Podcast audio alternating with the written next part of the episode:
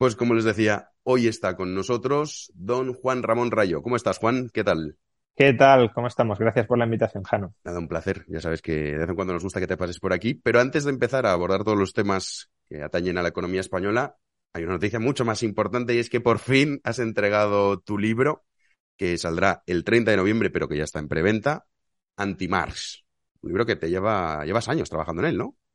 Sí, llevo varios años, es verdad que no con, no siempre con una dedicación exclusiva. Eh, de hecho, yo creo que estuve casi un año sin, sin tocarlo.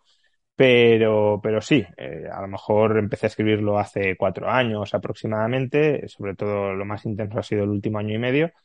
Y, y bueno, eh, la verdad que estoy contento con el trabajo final, que seguro que es mejorable en muchos sentidos, pero, pero creo que es eh, trabajo suficientemente acabado para, primero para analizar eh, la, objetivamente o todo lo objetivamente que sea posible, porque al final siempre son interpretaciones, pero todo lo objetivamente que sea posible el pensamiento de Marx y, después para tratar de, de, destrozarlo también todo lo que sea posible. bueno, vamos a dejar el link porque ya está en preventa eh, en la descripción para que ustedes puedan hacer ya su reserva. Sale el 30 de noviembre, son dos tomos 1.700 páginas o 1.800. Bueno, todavía no está el paginado terminado, pero sí, rondará, rondará... rondará por ahí. No, no, creo que llegue a las 2.000, pero no, no se andará muy lejos. Te estás dejando un poco el look de Mars, ¿eh? Juan, estás ahí... Sí, pero eso... Para meterte en el personaje, ¿no? Eso no, ha, ha, sido más que nada porque el trabajo de las últimas semanas no me ha dejado tiempo a mucha cosa. Que a lo mejor también Marx en parte tenía ese look por eso, ¿no? Por porque eso. Marx, en contra de lo que a veces se dice, eh, no, no, le gustaba trabajar, es verdad, en, en, trabajos que podríamos llamar alienantes, pero sí que trabajaba intelectualmente, muchísimo sí. intelectualmente y Mm. no hacía prácticamente otra cosa que eso. Bueno, pues ahí tienen ustedes ese libro que ya podrán, supongo que habrá mucha más información al respecto Sí, de la, bueno, de Marx, y- y- también y- la teoría ¿no? económica. Y lo, sí, eso, eso son notas a pie de página, no, que nadie crea que esto es un libro eh, donde se va a atacar a Marx eh, No, o las la ideas teoría de Marx. económica, ¿no? Su teoría. Claro, no, no se va a atacar a, a las ideas de Marx en función de la vida del personaje o de la persona, pero sí es cierto que en ocasiones Marx intenta hacer una conexión, por ejemplo, de estilo de vida o de condiciones materiales de vida con ideología, o al menos algunos intentan hacer en el marxismo esa conexión, y bueno, pues también entonces es, es pertinente Claro. eh, Claro. analizar si Marx tenía un estilo de vida proletario que le permitía desarrollar la ciencia proletaria o no, claro. Pero Lo que también es pertinente abordar eh, son los presupuestos generales del Estado que eh, ha aprobado el gobierno español. Y ya, bueno, la autoridad fiscal ha dicho que nacen viciados y, bueno, el gobierno ha dicho que a pesar de eso no va a hacer ningún cambio. ¿Cuál es tu opinión de unos presupuestos que muchas veces nosotros olvidamos que es la ley más importante que aprueba una nación? Porque es la que va a fijar el rumbo a corto y también a medio plazo. Ya apruebas Ujú. unos presupuestos generales ruinosos, vale, vas a subir las consecuencias al corto, pero también al medio plazo. ¿Cuál es tu, tu impresión de estos presupuestos? Bueno, en cuanto a la forma, creo que los comentarios que ha hecho la autoridad eh, independiente de responsabilidad eh, fiscal, la IREF, eh, son, son llamativos, ¿no? Es decir, que, que nacen viciados y con carencias importantes. Lo hice no tanto por el fondo, sino por la forma, porque el gobierno ha dificultado, ha bloqueado que la IREF obtenga información para poder evaluar adecuadamente estos presupuestos. Y por eso dice que nacen con carencias importantes, porque no se los ha podido someter a una evaluación en sentido más, más estricto. Entonces, bueno, si conjugamos esto con eh, esa tensión en la Comisión Europea de no te doy el dinero si no habilitas una auditoría al destino de los fondos, lo que, con lo que nos encontramos es con una resistencia numantina de este gobierno, probablemente no solo de este gobierno, pero ahora sí, de manera muy clara con este gobierno, a cualquier tipo de fiscalización, de supervisión de su labor. Eh, no les gusta que su, aunque decían que eran el gobierno de la transparencia, no les gusta la transparencia, no les gusta que desde fuera, ya sea la IREF, la Comisión Europea o la propia ciudadanía, los fiscalicen.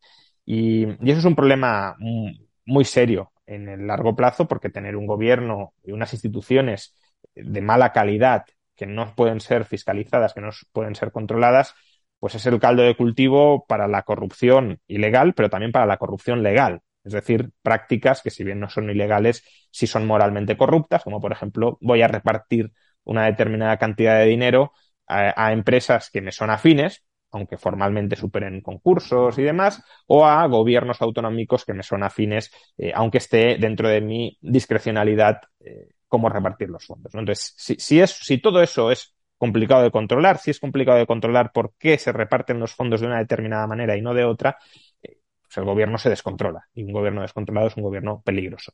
Eso en cuanto a la forma. En cuanto al fondo, eh, creo que la, filosofía de estos presupuestos, que, que, es coincidente con la de los anteriores, eh, sobre todo con, con, los presupuestos, bueno, los, los, que hubo, ¿no? Porque hasta entonces estaban los de Montoro, pero con los presupuestos post pandemia, es que eh, durante la pandemia hubo un, un, crecimiento brutal del tamaño del Estado, que incluso a lo mejor se podía llegar a justificar por, por, por razones coyunturales. Hay mucho más gasto sanitario, eh, hay que hacer frente a políticas de mantenimiento de, de, ingresos para los trabajadores que se queden forzosamente en el hogar. Bueno, pues uno puede decir, estamos ante una emergencia y aumenta el gasto, no, no hay otra. El problema es que ese incremento del gasto extraordinario se ha convertido en ordinario. El gobierno ya sacó pecho diciendo que no iba a reducir el nivel de gasto con respecto a los niveles de pandemia, que iba a cambiar eh, los componentes donde gastaba, pero que no iba a reducir el gasto y, y, por tanto tenemos lo que el economista, historiador Robert Hicks llamaba el efecto trinquete. Los trinquetes son mecanismos que, que van hacia adelante pero no tienen marcha atrás. Pues aquí lo mismo. Parece que una vez hemos consolidado un incremento brutal del gasto público ya no hay marcha atrás. Ya no, ya no podemos volver al nivel anterior en el que estábamos. Y, estos presupuestos van en esa misma dirección. Seguir cebando el gasto público. Y claro, si tú cebas el gasto público, tienes que aumentar los impuestos, aunque sea a medio plazo, no necesariamente de manera inmediata, pero sí a medio plazo. Y estos presupuestos también van en la línea de establecer nuevos impuestos que no son aún así suficientes para todo el gasto público que se está soportando y auguran aumentos, por tanto, fiscales todavía mayores en el futuro, dado que no parece que este gobierno, y por desgracia me temo que ningún otro, vaya a querer reducir de manera significativa el gasto público. Y aún hay otro componente del fondo de los presupuestos que creo que merece mención, y es, no solo está aumentando el gasto público, sino qué tipo de gasto público está aumentando. Y en concreto, el gasto público nuclear que está aumentando es el gasto en pensiones. Los presupuestos están siendo fagocitados por el gasto en pensiones. El gasto en pensiones ya supone el 43% de todo el gasto presupuestario. Si le añadimos los intereses de la deuda, que bueno, no es que tengan mucho que ver, pero bueno, por hacer una cifra redonda, estamos en gasto más o menos disponible para lo que podríamos llamar políticas sociales, políticas socialdemócratas, del 50%. La mitad del presupuesto se lo come automáticamente las pensiones y los intereses de la deuda. Y es en la otra mitad donde se puede hacer algo de política social, que tampoco, porque eh, ¿cuánto han aumentado el gasto en becas, por ejemplo? Pues unos pocos cientos de millones de euros.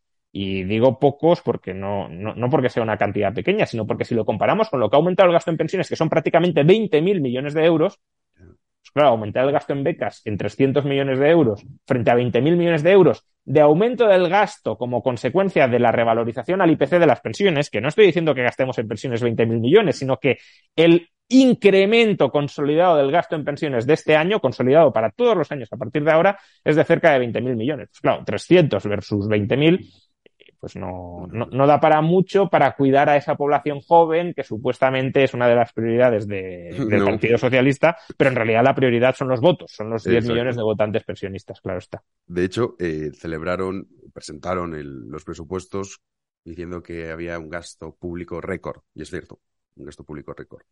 Y se hablaba también del gasto social. Ya sabemos que el, el, lenguaje importa y entonces se reviste, ¿no? Es un gasto social. Entonces, automáticamente, pues obviamente la mayoría de la población no va a ver en qué se gasta el dinero ni se pone a leer los presupuestos generales del Estado. Parece ser que es algo positivo, pero también eh, hay otro componente, más allá de todo lo que has dicho, luego hablaremos, si te parece, del sistema de pensiones y también de las nuevas generaciones, condenadas precisamente, uh -huh. como también lo fueron nuestros abuelos, que estamos en este círculo vicioso que fue una especie de estafa piramidal, que ahora lo comentaremos. Eh, pero el endeudamiento público también es algo fundamental, que ya también hemos asumido que básicamente pues es normal tener una deuda pública superior al 100% del PIB, en torno al 120, va bajando al 115, porque es verdad que la cuestión de la inflación también favorece al gobierno a la hora de poder pagar los intereses, porque no le cuesta, entre comillas, tanto uh -huh. como le costaba antes. Pero claro, el endeudamiento público es fundamental y llega un momento en el que quizá, no lo sé, podamos asistir a una crisis de deuda pública que eso supondría, vamos, el acabose. Sí, desde luego. Es decir, un, un, endeudamiento público a los niveles eh, a los que los tiene, a lo que lo tiene España actualmente, es una bomba de relojería potencial. Es una bomba de relojería que quizá un relojero pueda desactivar durante un tiempo, pero, pero se puede terminar reactivando. Recordemos que España estuvo a punto de quebrar, y no es un término exagerado. Los responsables políticos de la época, por ejemplo Luis de Guindos, así lo han narrado, que estábamos en una situación de prequiebra, eh, por una deuda pública de alrededor del 90% del PIB.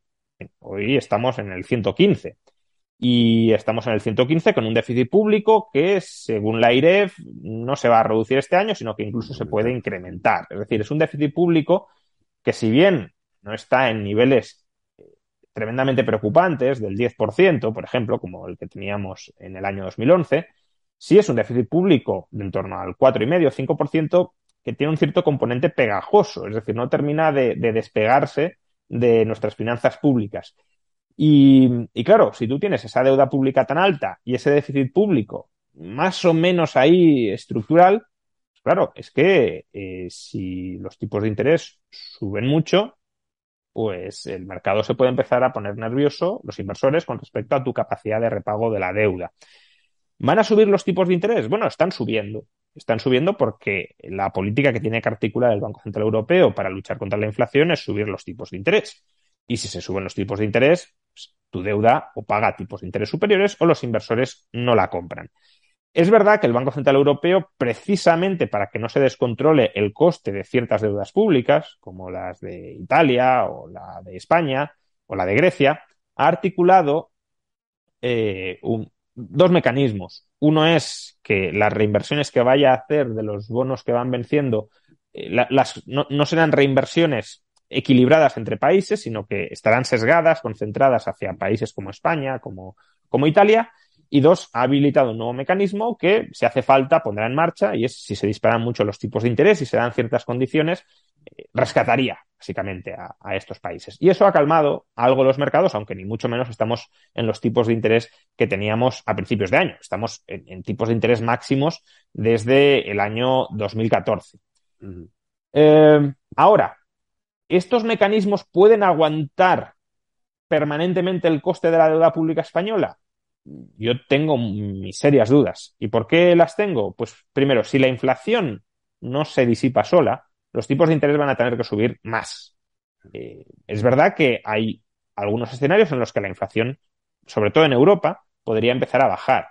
Eh, pero no tiene por qué ser ese el futuro. Y si no lo es, habrá que subir más los tipos de interés. Y si los tipos de interés suben más, el Banco Central Europeo no tendrá mucho margen para evitar que se incrementen en el caso, por ejemplo, de la deuda pública española. Y aunque intentara tener ese margen, es dudoso que los miembros del Banco Central Europeo o los políticos del norte de Europa vayan a permitir, digamos, una intervención sin condiciones de manera masiva en favor de la deuda pública española o de la deuda pública italiana. De hecho, desde el Banco Central Europeo, todavía no con mucha insistencia, pero ya se empiezan a deslizar mensajes de que la política fiscal tiene que acompañar a la política monetaria en la lucha contra la inflación. Eso significa austeridad fiscal, básicamente. Lo dijo Lagarde, eh, señalando que, bueno, eh, de la misma manera que política fiscal y política monetaria habían remado en la misma dirección durante la pandemia, políticas expansivas, sí, sí. ahora también deberían remar en la misma dirección políticas contractivas.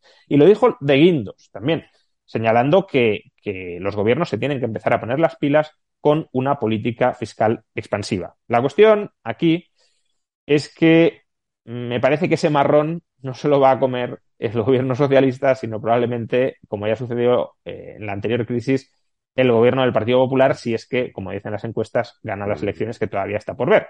¿Y por qué? Pues porque en el año 2023 el Pacto de Estabilidad y Crecimiento, que es el instrumento formal a través del cual se les puede imponer a los países que recorten eh, el déficit, que suban impuestos o que bajen el gasto, todavía está suspendido y se reactivará, yo creo que ya con total seguridad, en el año 2024, es decir, después de las siguientes elecciones generales en España. Sí, porque es verdad que eso es otro del pacto de estabilización económica que no se cumple, básicamente, desde hace muchos años, ¿eh? Porque hay que recordar que también uno de los puntos es que el déficit no puede ser superior al 3% y la deuda pública no puede ser superior al 60% del PIB. esto. Sí, no, es otro escenario. De hecho, ahora están diciendo. Y no por la pandemia, ¿eh? O sea, que conste que esto no es que se incumpla. Es que es por la pandemia. No, no, antes de la pandemia se incumple. Sí, de hecho, ahora están diciendo que habrá que renegociar esto, probablemente eleven el umbral de deuda. El de déficit no creo que lo toquen mucho, pero incluirán a lo mejor. Eh, calcularán el déficit de otra manera para a lo mejor excluir ciertos gastos sociales o algo así. Eh, pero bueno, aún así eh, está claro que si tenemos una deuda pública como la que tenemos, el Pacto de Estabilidad y Crecimiento no lo va a convalidar.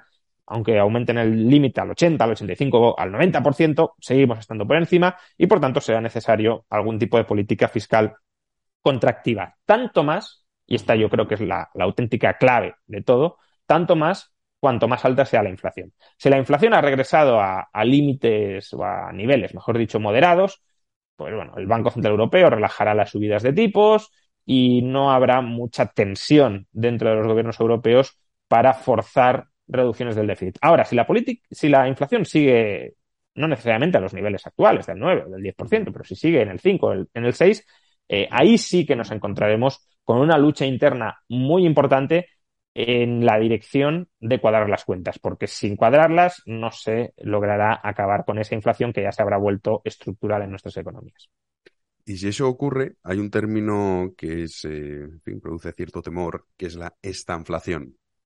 Pues bueno, el Fondo Monetario Internacional ha descartado que España vaya a entrar en recesión el año que viene, siendo, pero bueno, el Fondo Monetario Internacional es lo que dice, luego lo que dice a lo que pasa es bien distinto pero claro, realmente si España entrase en la recesión económica, que no sé si tú ves que esa posibilidad se puede dar o no, al corto ya, corto o medio plazo, y si estamos en esa situación, estaríamos en el escenario de la estanflación, que es una cosa bastante terrible para una economía ya golpeada de por sí como es la española.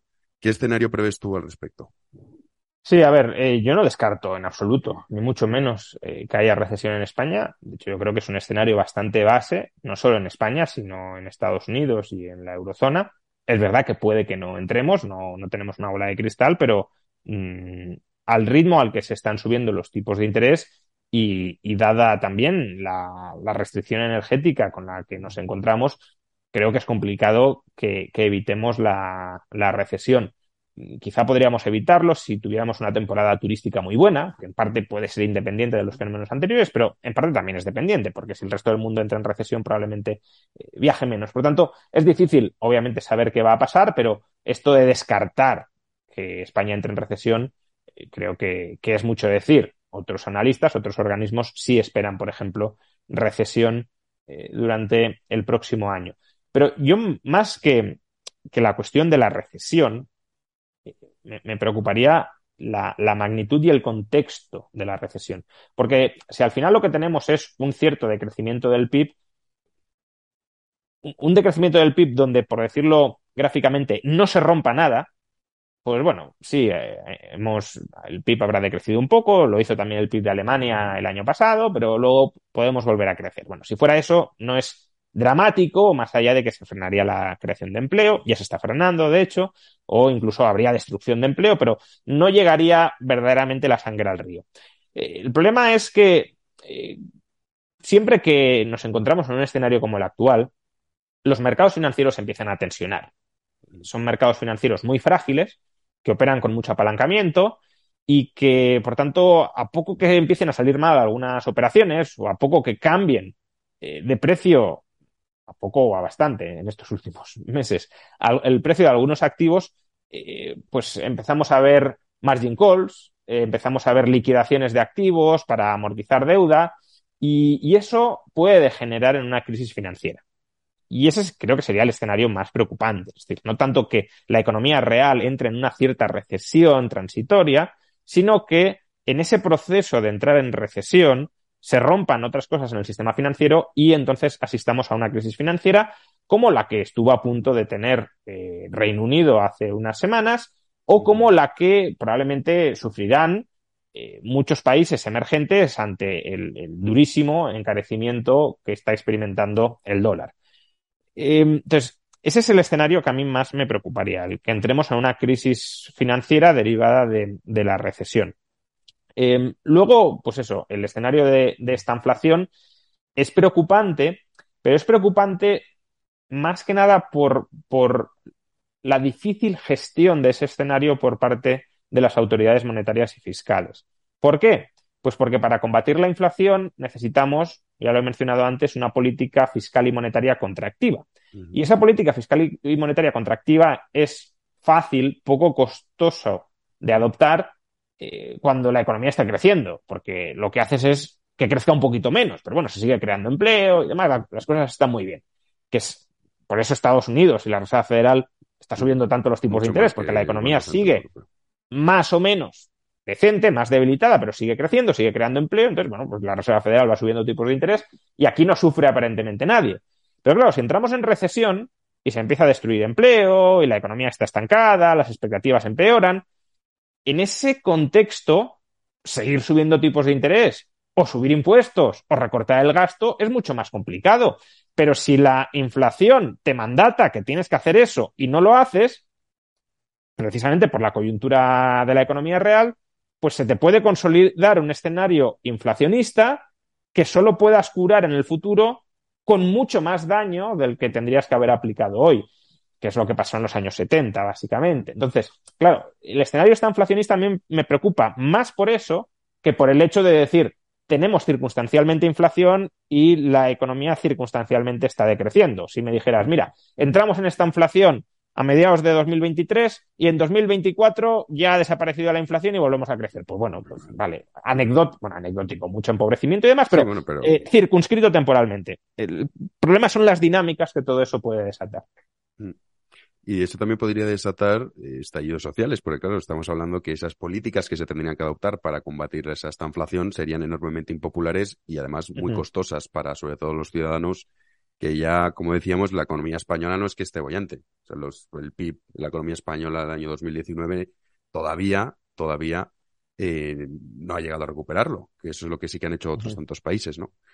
al final, dices, la situación en España, y luego también comentando decir, vamos a dejar de lado las reformas que debemos adoptar, porque hacemos unos presupuestos generales pensando en unas elecciones autonómicas municipales y también generales en 2023, el que venga, que no sabemos si será Sánchez, Feijóo o el que sea, la realidad que se va a encontrar es un país con un déficit desbocado, una deuda pública desbocada, un gasto público elevadísimo.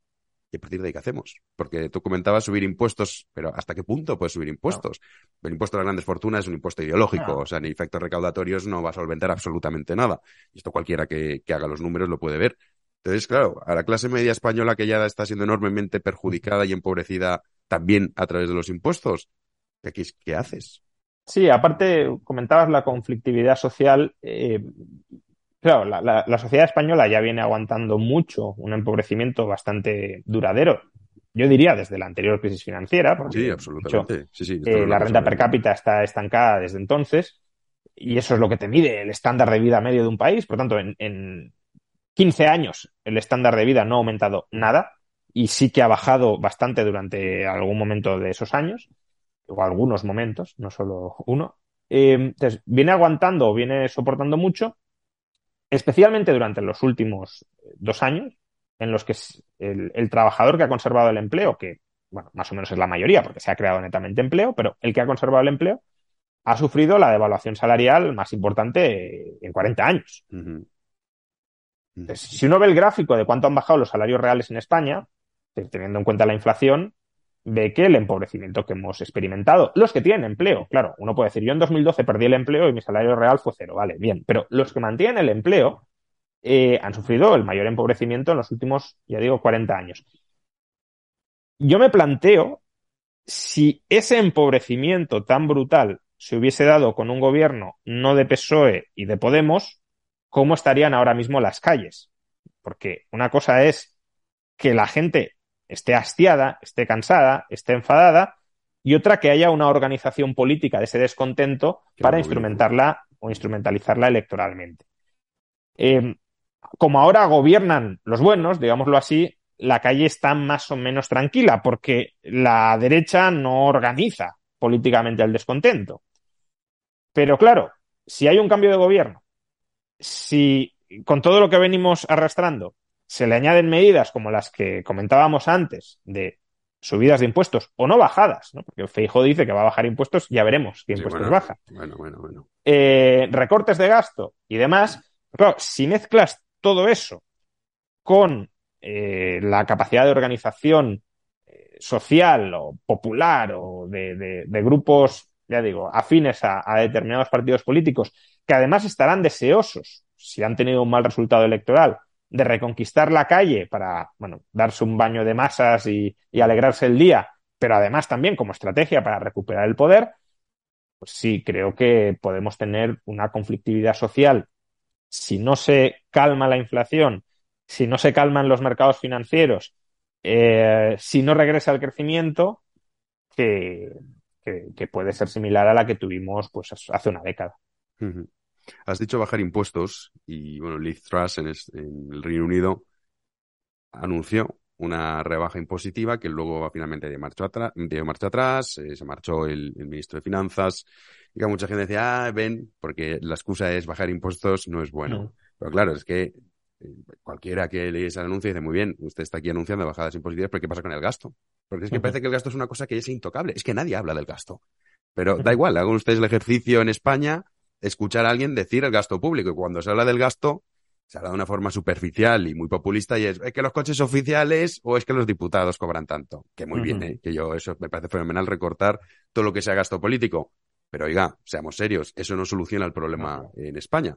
Entonces, claro, cuando hablas de Feijóo, yo también cuando lo escucho decir, eh, voy a bajar impuestos, sobre la cuota autónoma no ha dicho nada sobre que esto es otro tema, ¿no? De, hecho, votaron a favor, o sea, que, eso sabes que ya te lo comes. O sea, a partir de ahí ya sabes que la subida de cuota autónoma te vas a comer. Que están todo el rato con deflactar el IRPF. Y dices, bueno, a ver, deflactar no es, no es bajar el, IRPF. y, es... y es importante esto, Feijo no defiende deflactar todos los tramos del IRPF. No, y esa es otra, solo a partir de cierta cantidad.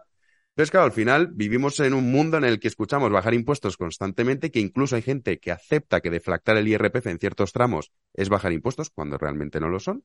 Entonces dices, bueno, eh, ¿cómo es posible que todo el mundo hable de eso y no del gasto? ¿Qué pasa con el gasto? Es lo que le pasó a Liz Se ha convertido en una especie de dogma intocable, ¿no? El gasto público.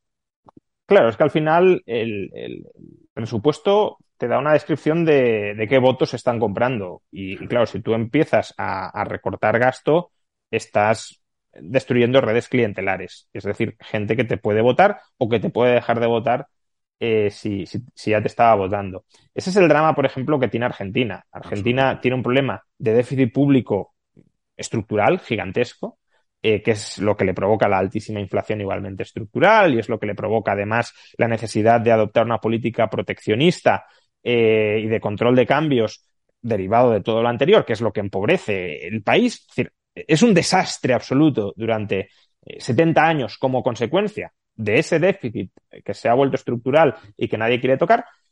Y pese a que la culpa del desastre es el déficit, y creo que todo el mundo más o menos lo sabe, nadie se atreve a tocarlo. A lo mejor los peronistas no lo saben, que ya me extrañaría.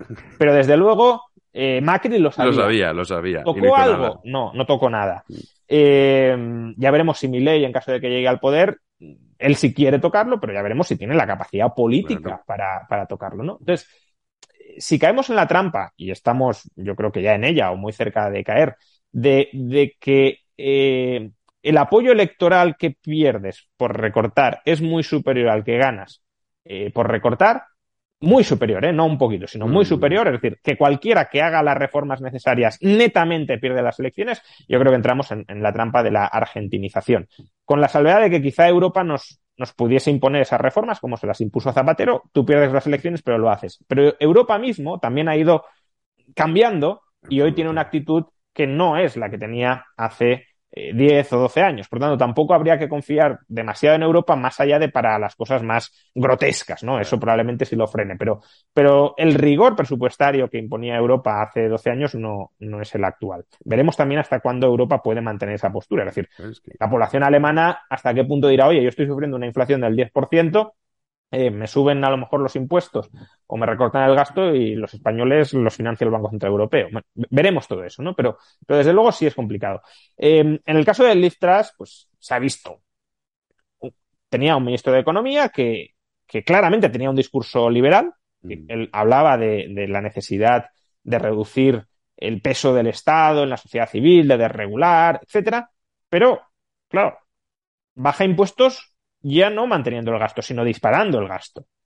Mayor deuda. Si, baja, si bajas el gas, el impuesto, si bajas impuestos disparando el gasto, más deuda en un país que ya estaba muy endeudado. Y eso es lo que te tumban los mercados financieros, evidentemente si es que esto lo venimos diciendo algunos desde la anterior crisis financiera, cuando decíamos, nos atacan los mercados, ¿no? Los mercados se defienden, se defienden porque los estás inundando de deuda y no te la quieren comprar, no te quieren comprar la mercancía averiada de unos pasivos que vas a impagar si no cambias de rumbo. Y, ese ataque de los mercados es lo mismo que le ha sucedido atrás. Eh, algunos ahora, claro, intentan instrumentalizar este fracaso de la bajada de impuestos detrás para hacer un ataque ideológico a las bajadas de impuestos. Bueno, no sé, está Mónica García diciendo, esto es lo mismo que hace Ayuso en Madrid, nos va a conducir al desastre. Hombre, pues no estoy viendo ningún ataque de los mercados contra la deuda autonómica madrileña, como, como la que sí hubo contra la deuda pública eh, británica. Eh, ¿Por qué? Pues porque el problema, insisto, era el exceso de endeudamiento y el déficit al que esto abocaba. Tampoco están diciendo ahora que ha rectificado el, nuevo ministro de Economía detrás Tampoco están diciendo que se ha recortado el gasto. Es decir, el ministro de Economía eh, detrás no solo ha anunciado que se da marcha atrás en la bajada de impuestos, sino que también el gasto aumentará bastante menos de lo que había prometido inicialmente. Por lo tanto, también deberíamos decir que las políticas de aumento de gasto que promueve Pedro Sánchez son insostenibles, como ha mostrado el gobierno detrás. Pero eso, evidentemente, no lo dicen porque no se hace un análisis riguroso del caso, como el que algunos, por cierto, intentamos hacer. Yo el mismo día 23 de septiembre, en el que se anunció la bajada de impuestos, dije que esto era una locura. ¿Y por qué era una locura? Mm. Y no solo por el endeudamiento, que también, sino porque en una, en una coyuntura altamente inflacionista como la que está metido Reino Unido, lo que no puedes hacer es bajar impuestos sin recortar el gasto. Puedes bajar impuestos si recortas el gasto. Es decir, puedes recalentar la economía bajando impuestos si la enfrías recortando el gasto, pero no puedes recalentar la economía bajando impuestos y recalentar la economía subiendo el gasto porque entonces cebas todavía más la inflación. Bueno, algunos lo dijimos el mismo día 23 de septiembre. Por mucho que nos guste ideológicamente que se bajen impuestos, recortando gasto. Eh, no intentamos decir, oh, qué, qué, bueno el nuevo ministro de Economía inglés que está bajando impuestos, esto es lo que hay que hacer en España, Inglaterra marca el rumbo. No, aunque, aunque a mí me gustaba en abstracto bajar impuestos, dije, esto está mal hecho. Claro. Eh, y ahora, claro, eh, en cambio, los muchos otros que no hacen ese análisis mínimamente riguroso, sino que intentan arrimar simplemente las cosas a su sardina, cuando ha fracasado, evidentemente, esa política porque nos han dado otras circunstancias, se callan que ha fracasado porque nos han dado otras circunstancias y se quedan con el mensaje propagandístico de que bajar impuestos arruina las economías. Una absoluta estupidez. Sí, pero lo que decías, la rigurosidad en economía que ciertamente no se da. Y más en este mundo del eslogan barato y el populismo democrático. Claro, bajar impuestos, hombre, pues depende, como bien dices. Pues ¿Bajas impuestos en qué situación? Igual que decir, subir el gasto siempre está bien, hombre, pues no. O sea, también depende, ¿no? Entonces, claro, es verdad que también eso eh, se nota en el día a día y hablabas de Argentina, la situación de Argentina, que es un problema que de forma democrática es prácticamente, yo desde mi opinión, en mi opinión, es imposible. Pero literalmente, o sea, de forma democrática es imposible que Argentina salga de esa gran trampa en la que entraron, porque aquí es el gobernante que llega y es, tiene que ser un kamikaze. Que entre sabiendo que primero, si consigue llegar hasta el final, que no lo decapitan antes en la plaza, eh, sabe que no va a ganar ni de broma, o sea, que va a perder todos los votos. Entonces, claro, al final, tras esa gran trampa que comentabas. o sea, tiene que ser alguien que esté dispuesto, si hace falta, a perder las elecciones y se tiene que dar una coyuntura donde la población a lo mejor esté dispuesta a sacrificarse. es decir, si, si, están en medio de una crisis muy fuerte, eh, pues claro, si, si llega uno que dice, oye, yo voy a hacer esto y, y lo voy a hacer porque es la única forma de solucionar mm, lo que tenemos y todos los demás están desacreditados, a lo mejor esa persona, eh, estoy pensando por ejemplo en mi ley, si, llegara a la presidencia en un contexto de altísima inflación, bueno, ya la tienen, todavía más, em, y con empobrecimiento creciente de la población, y además llega con un discurso claramente partidario del recorte del gasto, pues sí tiene, yo creo, una ventana a lo mejor de medio año, de un año, para hacer reformas muy eh, incluso brutales, ¿no? Porque tienes, tienes la legitimidad democrática de que te han votado diciendo que vas a hacer eso, y además es que todos los demás son un fracaso y han llevado al país al desastre. Que esa es la coyuntura que tenía además Rajoy en el año 2012 y, por eso es tan eh, detestable que Rajoy no aprovechara ese momento para hacer las reformas que había que hacer, más allá de una reforma laboral que no estaba mal, pero que desde luego ni siquiera iba todo lo lejos que tenía que ir, pero es que aprovechó el momento para subir impuestos, no para bajar el gasto, sino para subir impuestos. Es decir, eh, el Partido Popular queda absolutamente deslegitimado para articular cualquier discurso mínimamente liberal desde el momento en el que Rajoy hizo lo que hizo, he dicho en 2012, bueno, en diciembre de 2011. Mm, sí, de hecho había dos vías, ¿no? La vía irlandesa, que es la que se podía haber adoptado, y es la que se negó, y además es una coyuntura que es cierto, mayoría absoluta, Congreso, Senado, la mayoría de comunidades autónomas, los sindicatos desactivados porque era la época de que empezaba a salir las corruptelas de los sindicatos. Sí, además el PSOE... Polvo, PSOE muerto, literalmente. El PSOE muerto porque Zapatero todo el mundo reconocía que había sido un desastre, que había que cambiar radicalmente de rumbo y, y lo que hicieron pues fue, vale, sí, la reforma laboral más o menos bien hecha, pero subir impuestos, recortar muy poco el gasto público eh, y, rescatar bancos. Y rescatar, bueno, he dicho bancos, cajas e indirectamente bancos. Y está, eso es lo que, eso es lo que hicieron en última instancia. Sí, aumentar la deuda pública, el déficit es verdad que bajó porque estaba en el 11%, pero vamos, tampoco llegó a hacer todas las reformas que sí que es cierto que necesitaba España y que además este También bajo con Zapatero, ¿eh? no nos olvidemos. Quiero decir, eh, a veces parece que eh, Rajoy dio un, giro de volante total. El déficit público en 2009 llegó a estar en el 11%, luego bajó al 9% y, Montoro lo llevó al 6,5%. Y luego sí, bajó un poco. Pero vamos, que, que hay cierta inercia de reducción. Claro, que ya venía. igual que también el desempleo, la reforma laboral, que fue para mí lo mejorcito que hizo ese gobierno, ayudó a que el, empleo, el desempleo se viese reducido, pero también esto que era una inercia, o sea, que, va más o menos colaborando todo. Hablabas, eh, ya que estamos hablando de, votos, de partidos políticos, de cómo los problemas económicos se juntan con los sistemas, las formas democráticas, ¿no? De cómo se tiene el poder, quién va a presentarse unas elecciones en España y decir voy a reformar el sistema de pensiones. Hmm. Porque has dado un dato que 43%, 41,8, 42, bueno, cada uno ahí ya es más complicado de decir cuánto es exactamente lo que se gasta, pero en torno al 41 y al 43%. Es decir, prácticamente uno de cada dos euros se va destinado a pagar pensiones. Un sistema de pensiones que ya hemos explicado en este podcast y tú también en tu canal en numerosas ocasiones cómo funciona. Yo creo que ya los que nos escuchan saben cómo funciona. No es que estén guardándote tu dinerito a ti, pero claro, ahora mismo el gran problema es ese. Y todavía, todavía falta porque el grueso de la prima poblacional se sume, que será en breve, a ese sistema de pensiones. Entonces, claro, es una bomba de relojería absoluta, pero que nadie, absolutamente nadie en este país, habla de eso. ¿Qué harías tú, Juan? A ver, eh, la reforma que aprobó el PP, que sabes es otra reforma que, estuvo bien porque se la hicieron, no porque la hizo él, como la reforma laboral, que también se la hizo Bruselas. Eh, la reforma que aprobó el PP en el año 2013 era una reforma que solucionaba el problema de la sostenibilidad del sistema de pensiones. Quizá mejorable, pero en general era una buena reforma. ¿Por qué?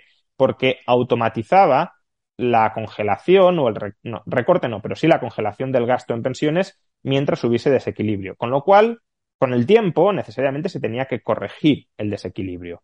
Eh, aunque no hicieran nada los políticos. Luego, hombre, los políticos podían decir, yo no quiero que se recorten tanto las pensiones, voy a hacer, voy a recortar otras partidas de gasto y voy a hacer una transferencia al sistema de pensiones para que no se mm, recorten tanto. Vale, pero entonces ya, es política que tienes, con la que tienes que cuadrar las cuentas. Pero si tú no haces nada, como no está haciendo nada este gobierno, pues automáticamente ya se establecían recortes para que, se cuadraran. Ese automatismo se lo cargó Escriba. Em, se lo cargó Escriba porque Escriba cree que en el sistema de pensiones no hay ningún problema serio. bueno, yo ahí discrepo. Escriba lo sabe, que es lo peor, ah, porque Escriba no es tonto. Escribano es que, no es, que no, es, Garzón, o sea, no es Garzón que, que, que, eres tonto, no, no, o sea, Escribano sabe de lo que habla, lo cual es todavía peor, porque él sabe que está haciendo las cosas mal. Sí y no, es decir, eh, yo creo que él concibe, no puede ser de otro modo, que puede haber un problema muy serio en el sistema de pensiones futuro, pero creo que también ha llegado a un punto de autoengañarse, porque si tú manipulas los numeritos que metes en el modelo eh, ah, suficientemente, pues el modelo te da un resultado que a lo mejor no es tan malo. Y es verdad que si tú dices, hombre, pues yo creo que todo esto va a salir bien, pues al final a lo mejor el desastre no es tan grande. Eh, y, Escriba cree que todo va a salir a pedir de boca, a pesar de que eh, los numeritos tenían que empezar a evolucionar de una manera en la que no están evolucionando. Por ejemplo, eh, la tasa de natalidad en España, según Escriba, ya tendría que estar remontando y si no recuerdo mal en torno a 1,4 hijos eh, por mujer. Bueno, estamos, sigue cayendo y está en mínimos. Eh, bueno, mínimos fue 2021, pero está prácticamente al mismo nivel que en 2021, mínimos históricos. Entonces, bueno, según escriba, va a llegar casi a dos hijos por mujer en el año 2050. A ver si es verdad, pero claro, si eso no pasa, pues ya los numeritos del modelo no cuadran. Y luego, pues otra hipótesis es que van a entrar en nuestro país 10 millones de inmigrantes eh, durante los próximos 30 años, es decir, 300.000 nuevos inmigrantes de media cada año. Yo soy muy pro inmigración. La cuestión, de todas formas, es vamos a poder digerir en tan poco tiempo, eh, es decir, va, va, vamos hacia una situación de sostenibilidad social eh, si entran 10 millones de inmigrantes y con qué cualificación. Y, es decir, no es todo tan sencillo como decir entran 10 millones de inmigrantes y el problema está solucionado. Eh, dependerá a lo mejor de qué tipo de, inmigrantes, de cómo se integren, de qué eh, cualificación tengan, que no digo que solo tengan que entrar inmigrantes cualificados, que esto muchas veces se entiende mal, necesitamos inmigrantes de todo tipo, porque si solo entran cualificados, hay muchas ocupaciones eh, básicas que se quedan desatendidas y con las que no se genera riqueza. Pero claro, si solo entran no cualificados, pues tampoco la productividad por ahí va a aumentar mucho, los salarios no van a crecer mucho, las bases de cotización tampoco. Entonces, eh, si todo eso no pasa, los cálculos que hace Escriba no valen absolutamente para nada y perfectamente puede no pasar o no pasar tanto como está pronosticando Escriba. Y por tanto, podemos ir perfectamente, creo que es el escenario base, hacia esa bomba de relojería de la que hablabas, sin tener ningún mecanismo automatizado que aplique recortes. Porque uno puede decir como escriba, yo soy muy optimista sobre el futuro. Eh, creo que no va a llegar la sangre al río. Bueno, pues si no llega la sangre al río, Tú tienes un sistema que en caso de que haya desequilibrio recorta automáticamente, pero si no hay desequilibrio, pues no, se recorta. Claro, pero si tú te cargas el, mecanismo que ejecuta recortes automáticos si hay desequilibrio porque dices que no lo va a haber, o bien, como decías, no te crees que no va a haber desequilibrio y te lo cargas para que no haya recortes, o eh, pues, simplemente no te gusta el mecanismo y te estás jugando todo a una carta y es si salen las cosas bien, pues fantástico, si salen mal, nos hundimos. Parece que en eso Europa ahora sí le está presionando algo para que introduzca algún automatismo en, los recortes. Escriba habla de semiautomático, porque dice semiautomático porque los políticos se comprometen a que si no hay cuadratura de las cuentas, que recortarán, claro, sí. O sea, que depende de la voluntad política, de la arbitrariedad política. De semiautomático eso no tiene nada. Bruselas quiere que esté automatizado porque sabe muy bien cuál es el percal de la política y de la política española. Pero bueno, ya veremos, porque también la política de Bruselas es política y al final, para no llegar a un choque de trenes, igual ceden donde no deberían ceder. Pues esto está claro que esto se lo va a comer el próximo gobierno, el que Bueno, lo de las pensiones, los próximos, ¿no? Sí, los próximos. es un problema que nunca han querido abordar, que, porque es algo que es evidente. Y es, oiga, cada vez la gente vive más y además tu pirámide de población es la que es, estos van a entrar en este sistema y usted no puede pagar. A, mí me gustaría, ahora que lo dices, que Escriba fuera ministro de Seguridad Social en 2035 o 2036. A ver qué, pasa por ahí. no, él ya, esto con los políticos, no es el problema. No, ya, bueno, pero como supongo que a lo mejor en la década de los 30, durante algunos años, volverá a gobernar el PSOE, eh, pues a ver si, si le nombran ministro de Seguridad Social en esas fechas, a ver qué hace y qué dice. Pero tú en el sistema de pensiones, ahora realmente las nuevas generaciones estamos condenados a pagar más impuestos para sostenerlo en gran medida ese sistema de pensiones. Y claro, es un tema complicado porque eh, la gente mayor la, han estafado. Dicen, no, usted pague, no se preocupe, cuando usted se jubile yo le voy a dar el dinero. Y claro, estás en ese círculo que nosotros también estamos ahora metidos, nuestros hijos estarán metidos y así constantemente, hasta que alguien diga, esto eh, se acabó. Porque aquí también hay veces que hablo con economistas que podemos denominar liberales, que defienden el sistema de pensiones actual diciendo que bueno, que en realidad si consiguiésemos tener pleno empleo, cosa que no hemos conseguido nunca en democracia, entonces sí que se podría sostener, pero tú has dicho también otro dato que es muy interesante. Cuando hablamos de los inmigrantes, eh, ¿qué sueldos tienen esos inmigrantes? Porque claro, si la base de cotización, como bien decías, es muy baja, tampoco te soluciona el, problema, ¿no? Entonces, a partir de ahí, eh, ¿qué es lo que tú harías? Que desde mi punto de vista es el problema fundamental que tiene España, es el sistema de pensiones, aunque sea un tema tabú. ¿Qué es lo que tú harías para reformar? Yo, yo volvería a la reforma de 2013, es decir, un índice de revalorización de las pensiones del 0,25%, quizá exceptuando o con cierta flexibilidad para las pensiones más bajas, pero eh, una revalorización máxima del 0,25% mientras el sistema siga en, desequilibrio.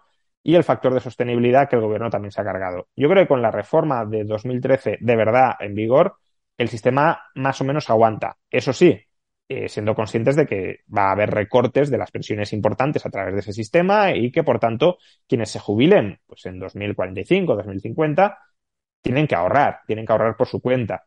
Y uno dirá, bueno, eso es muy insolidario, ¿no? Es que si no van a llegar igualmente los recortes, pero a lo mejor incluso en mayor medida, porque no, no habrán sido compartidos entre generaciones, sino concentrados cuando ya estalle todo, y además nadie te habrá advertido de que tienes que ahorrar por tu cuenta, con lo cual será el peor de los escenarios. Y en ese momento diremos, qué injusto es todo. Sí, pero la injusticia de ese momento se empieza a gestar hoy y no estamos eh, solucionando hoy las bases de esa injusticia futura. Entonces, yo haría eso. Eh, luego, claro, idealmente, si se puede cambiar el sistema, que no es sencillo, avanzar hacia un sistema de capitalización. Eso, eso, desde luego, sería complicado el proceso. El sistema de capitalización, para el que, yo creo que seguro que los que nos escuchan lo saben, es básicamente que tú te gestionas, el Estado no te quita nada y tú te gestionas tu propia pensión, para entendernos. Claro, incluso la podría gestionar el propio Estado si no quiere. Sí, también puede hacerlo. Imaginemos que, el Estado crea una gestora de pensiones porque no se fía uno de las empresas privadas avariciosas y dice, no, yo quiero que me lo gestionen los políticos, que son seres de luz nada avariciosos. Bueno, pues, pues se lo entregas a los políticos para que te lo gestionen. Si no es que haya que darle necesariamente el dinero al BBVA o no. No es eso. el dinero te lo quedas tú y tú luego lo administras como consideres. Y mm. si el Estado quiere crear una gestora, que la cree, me parece bien. Mucho mejor eso que no tener una gestora monopolística como la que tenemos hoy, que además no gestiona, sino que simplemente transfiere entre generaciones. Y luego el sistema mixto quizá deberíamos ya empezar, porque para llegar al sistema de capitalización quizá vendría pasar primero por una época de sistema mixto para posteriormente acabar en mm. capitalización. Sí, ahí se puede combinar el sistema de cuentas nacionales de Suecia, que es un buen sistema, donde básicamente eh, lo que te quita el Estado te reconoce como que tienes ese dinero en una cuenta, que no lo tienes, pero al menos visibiliza las aportaciones que has hecho, calcula un rendimiento teórico de, esas aportaciones que tú has hecho, como si ese dinero te estuviese rentabilizando y eh, te estuviese rentabilizando y a partir de ahí, pues tú tienes un, capital ficticio, pero tienes un capital virtual, más que ficticio, virtual, y, y puedes decidir cuándo jubilarte. Imaginemos que tienes acumulado por aportaciones y por la rentabilización teórica 300.000 euros y el Estado te dice, bueno, con un capital de 300.000 euros te sale una pensión de 600, 650 euros al mes, 700. Eh, ¿Te quieres jubilar ahora? Pues me jubilo. Aunque sean a los 62 años o a los 60, si yo ya tengo ese capital acumulado y me contento con la pensión que se deriva de ese capital acumulado, pues ya me puedo jubilar. Que digo, no, quiero más. Llego a los 70 y me sale una pensión, o sea, un capital a lo mejor de 600.000 y me sale una pensión de 1.500 euros. Digo, no, quiero todavía un poco más. Pues puedes seguir trabajando. Que no, pues me jubilo ya. Es decir, da mucha más autonomía a la persona, aparte de volver el sistema más transparente de cuánto ha aportado cada uno y qué relación hay entre lo aportado y lo recibido. Eh, entonces, eso sería una base más o menos buena para complementándola con, un, con, con el ahorro privado. Yo tengo ahorro público, que no es ahorro porque no está ahí, pero bueno, la ficción de ahorro público, claramente delimitada, más ahorro privado que sí está ahí, y con los dos me compongo mi pensión en la medida en que vaya ganando peso el ahorro privado y perdiéndolo, no necesariamente porque baje, sino porque eh, pierda peso relativo frente al privado, pues el sistema público se podría ir desmantelando, podría ir muriendo por sí mismo, sin, sin necesidad de cerrarlo, simplemente porque si, imaginemos que ahora la pensión es 70% pública, 30% privada. Y luego en 20 años es 50 pública, 50 privada. Y luego en 60 años 30 pública y 70 privada. Y luego 10 pública y 90 privada. Bueno, pues claro, cuando ya te quede un 10% pública, pues o, es irrelevante o puedes cerrarlo. Pero mm. claro, ahora mismo no. Mm. Sí, porque son reformas que se tienen que adoptar ya bueno, sí, claro. Salvar a los que están naciendo ahora. Sobre todo los de, las de las pensiones es que son a muy largo plazo. Claro, y, no hay, es que ni siquiera se comenta. es el gran tema tabú y es, pasarán las elecciones, lo veremos, nadie dirá nada, todo el mundo dirá, sí, bajamos impuestos, que suena fenomenal, recortamos el gasto político y del gasto real y el problema estructural, nadie lo abordará porque son votos. Y al final, pues esto, esto es lo que hay en democracia. Pues nada, Juan Ramón, oye, cuando salga tu libro, eh, si tienes a bien, te pasas por aquí y comentamos y nos centramos en, en, esa obra que, repito, dejo el enlace en la descripción porque está ya en preventa, sale el 30 de noviembre, Anti-Marx, que es la crítica de Juan Ramón Rayo al, no a la persona, que esto también conviene aclararlo, sino a sus teorías y económicas principalmente. Sí, porque además el título puede parecer que es contra la Claro, persona. sí, Eh, y puede es ser así, que ¿eh? sea y no lo O sea, es, no lo es, no el, lo es. el título está inspirando, inspirado en el Anti-Düring, que es una obra de Engels contra un teórico socialdemócrata alemán de la época que criticaba a Marx y es una crítica a la obra de Düring, aunque se lo conozca como el Mm. anti-Düring. Entonces, anti-Marx es ese guiño contra la obra intelectual de Marx. Que aún así, Marx diría que es también una crítica a la persona porque la obra forma parte de la persona, pero bueno, no es a la persona tal como lo solemos entender. Sí. Bueno, pues te invitaremos para que hablemos solo exclusivamente de esa obra que, bueno, seguro que tiene muchísimo éxito. Y ya vuelves con los vídeos, ¿no? Porque has estado así esta semana, Sí, sí, ya, que ya estabas estamos- ahí, que subías en entrevistas y tal, pero no estabas con tu. Ahora ya- ya- no, no, ya volvemos a- al hábito de al menos intentar un vídeo un vídeo diario. que no es, no es sencillo, ¿eh? Claro. No, no, no. Pero bueno, no. sí, se intenta y muchas veces se consigue. Sí. La voluntad, la voluntad muchas veces hace estos milagros. Pues nada, Juan, muchísimas gracias y un placer tenerte aquí y nos vemos pronto. Fantástico. Un placer, Jano. Hasta otra. Un abrazo.